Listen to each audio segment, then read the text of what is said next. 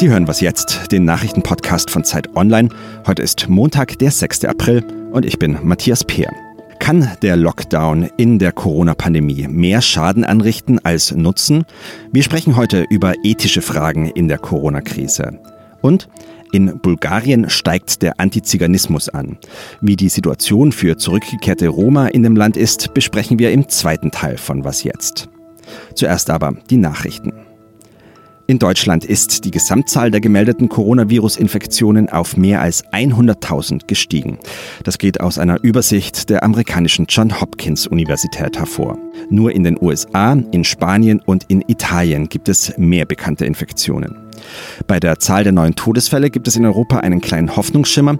Sie ist in Italien und Spanien zuletzt zurückgegangen. In Großbritannien ist derweil Premierminister Boris Johnson wegen seiner Coronavirus-Infektion in ein Krankenhaus gebracht worden. Er leidet laut offiziellen Angaben unter hartnäckigen Symptomen. Die EU-Justiz- und Verteidigungsminister beraten heute in Videokonferenzen über die Folgen der Viruspandemie. Im Justizressort geht es um rechtliche Fragen im Zusammenhang mit den Einschränkungen für das öffentliche Leben in Europa. Die Verteidigungsminister wollen über militärische Hilfe im Umgang mit der Krise sprechen. Redaktionsschluss für diesen Podcast ist 5 Uhr.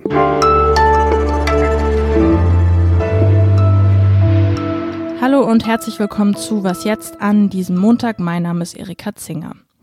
Wir isolieren uns aktuell, wir reduzieren unsere Kontakte auf das Minimum, fahren in der Corona-Krise komplett runter. Das ist nicht für alle gleichermaßen leicht, aber notwendig. Schließlich geht es um den Schutz von Menschenleben. Wie lange kann eine Gesellschaft das aber durchhalten, so einen Lockdown?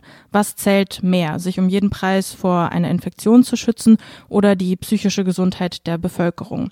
Meine Kolleginnen Bente Luban und Linda Fischer aus dem Wissensressort haben sich mit diesen ethischen Fragen beschäftigt, haben mit Philosophinnen, mit Mitgliedern des Deutschen Ethikrats gesprochen und Bente habe ich jetzt am Telefon dazu. Hallo.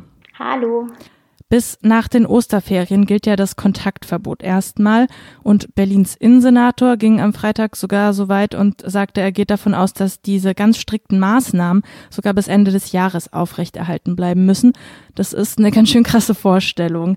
Was wiegt denn am, am Ende mehr, also die Freiheitsrechte oder der Schutz von Risikopatientinnen, beziehungsweise kann man diese zwei Dinge überhaupt so ins Verhältnis setzen? Hm, das ist schwierig. Also der Deutsche Ethikrat sagt dazu, dass es natürlich auf jeden Fall ähm, eine Notfallreaktion war, die in den letzten Wochen hier passiert ist und steht absolut hinter der Politik der Bundesregierung, die eben diesen drastischen Lockdown eingeleitet haben.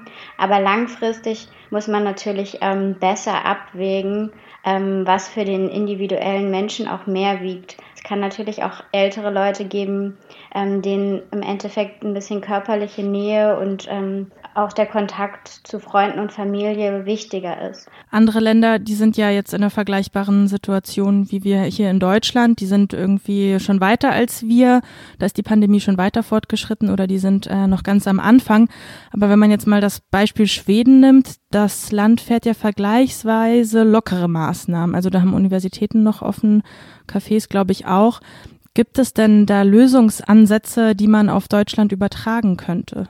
Ich finde die Medizinethikerin Christiane Wopen, mit der ich für den Text auch gesprochen habe, hat die Situation weltweit ganz treffend ähm, zusammengefasst. Sie meinte, das ist eigentlich so ein Experiment ohne kontrollierte Bedingungen, weil Schweden geht einfach einen etwas anderen Weg als die meisten anderen Länder. Du hast es schon gesagt, dort sind Cafés, Restaurants und vor allem eben auch Schulen und Unternehmen weiterhin geöffnet.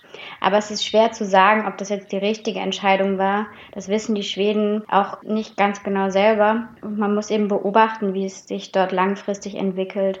Und selbst dann ist es natürlich schwer zu sagen, wie man das jetzt auf Deutschland übertragen kann. Was könnte denn jetzt aber eine deutsche Exit-Strategie sein? Gibt es darauf Antworten aus dem Ethikrat oder von der Philosophin, mit der ihr gesprochen habt? Der Deutsche Ethikrat, sowohl ähm, wie auch Christiane Wopen vom Europäischen Ethikrat, ähm, wünschen sich sowas wie eine Doppelstrategie. Also sie stehen ganz klar dahinter der Politik der Bundesregierung, die den Lockdown ja auf jeden Fall noch bis zum 19. April weiterführen möchte. Aber sie sagen eben auch, man sollte sich schon jetzt über die Öffnung oder den Exit aus dem Lockdown Gedanken machen. Und zwar interdisziplinär. Das ist ihnen eben auch wichtig. Es gibt eben diese wirtschaftlichen Folgen und auch ähm, Folgen für die psychische Gesundheit vieler Menschen Und wenn man nur epidemiologisch oder virologisch auf ähm, den Umgang mit der Corona-Krise schaut, dann geht da eben viel unter.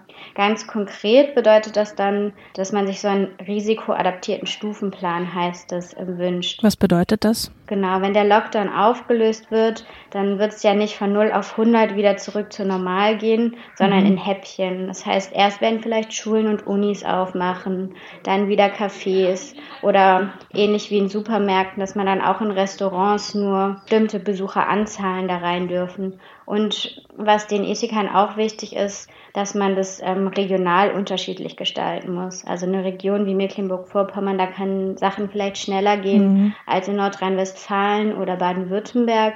Und ähm, da gibt es natürlich auch krasse Unterschiede zwischen Stadt und Land. Ich danke dir, Bente.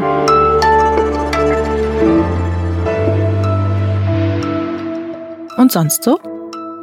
Die Corona-Krise erinnert gerade ja einmal mehr daran, wie abhängig bestimmte Milieus von Haushaltshilfen oder ArbeiterInnen sind. In Indien zum Beispiel können viele aus der Mittel- und Oberschicht ihre Haushaltshilfen gerade nicht weiter beschäftigen. Es herrscht da nämlich Ausgangssperre.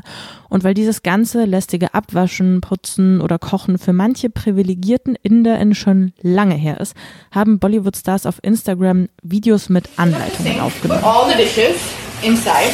Then turn off the water so you don't waste water also. Then lather all of them and then put them back here and then rinse them off. Also Geschirr in die Spüle, Wasser aus, abspülen, abtrocknen, fertig. Naja, kann man witzig finden oder doch daneben. Es gab jedenfalls sehr viel Kritik dafür. Schließlich sind gerade viele der Haushaltshilfen arbeitslos geworden und kämpfen ums Überleben.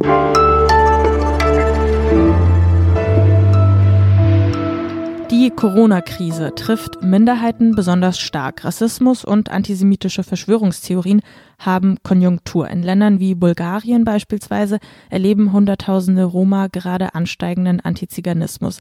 Das Prinzip ist da immer dasselbe. Es wird ein Sündenbock für die Ausnahmesituation gesucht. Von der Mehrheitsgesellschaft werden Roma in ihren Heimatländern jetzt dafür verantwortlich gemacht, Corona aus dem Ausland eingeschleppt zu haben. Diljana Lambreva ist freie Autorin und hat mit betroffenen Roma in Bulgarien gesprochen. Diljana ist jetzt bei mir am Telefon.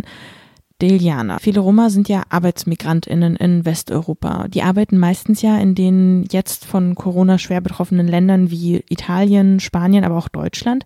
Jetzt kehren die wieder in ihre Heimatländer zurück. Wie werden die denn da empfangen? Nationalistische Kräfte haben noch Anfang März begonnen, Stimmung gegen die Roma zu machen.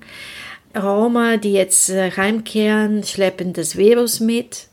Das war der Tenor. Mhm. Und die These, weil sie eh undiszipliniert, ungebildet sind, verstehen nicht, worum es geht, können sie die Heimquarantäne nicht einhalten. Mhm. Diese These wurde von den Massenmedien mhm. aufgegriffen. Bulgarien hat ja bereits schon strikte Maßnahmen ergriffen, um gegen das Virus vorzugehen. Wie wirken die sich dann aber jetzt speziell auf die Roma-Bevölkerung aus? Im Rahmen des äh, Ausnahmezustands erlangte die Lokalpolitik etwas mehr Freiraum. Mhm.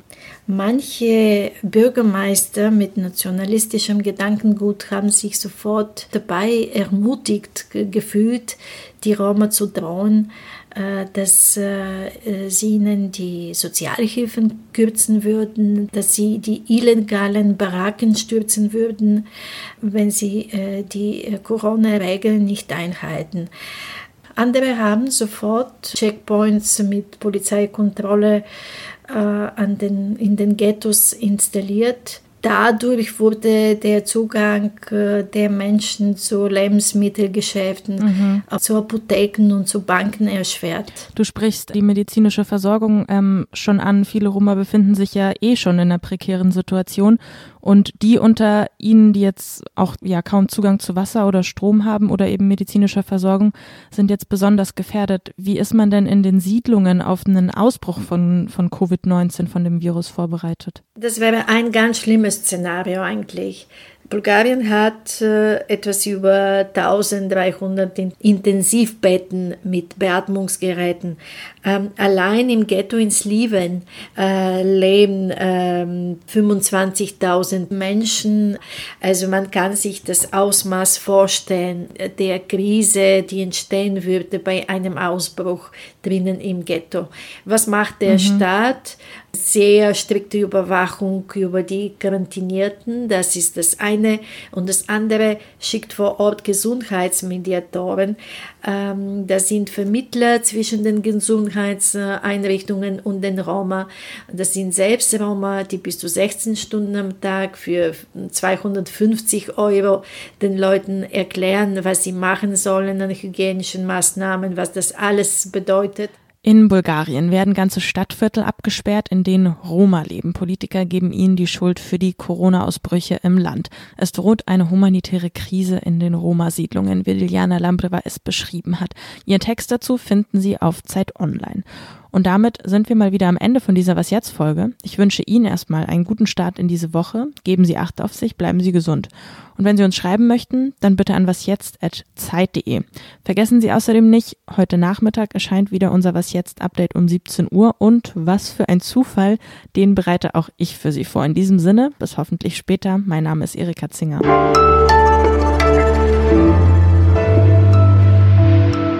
Rote Kreuz ist da schon vor Ort in den Siedlungen und versucht in irgendeiner Weise zu helfen. Ne? Das ist aber natürlich keine Dauerlösung. Der Staat muss irgendwann einspringen.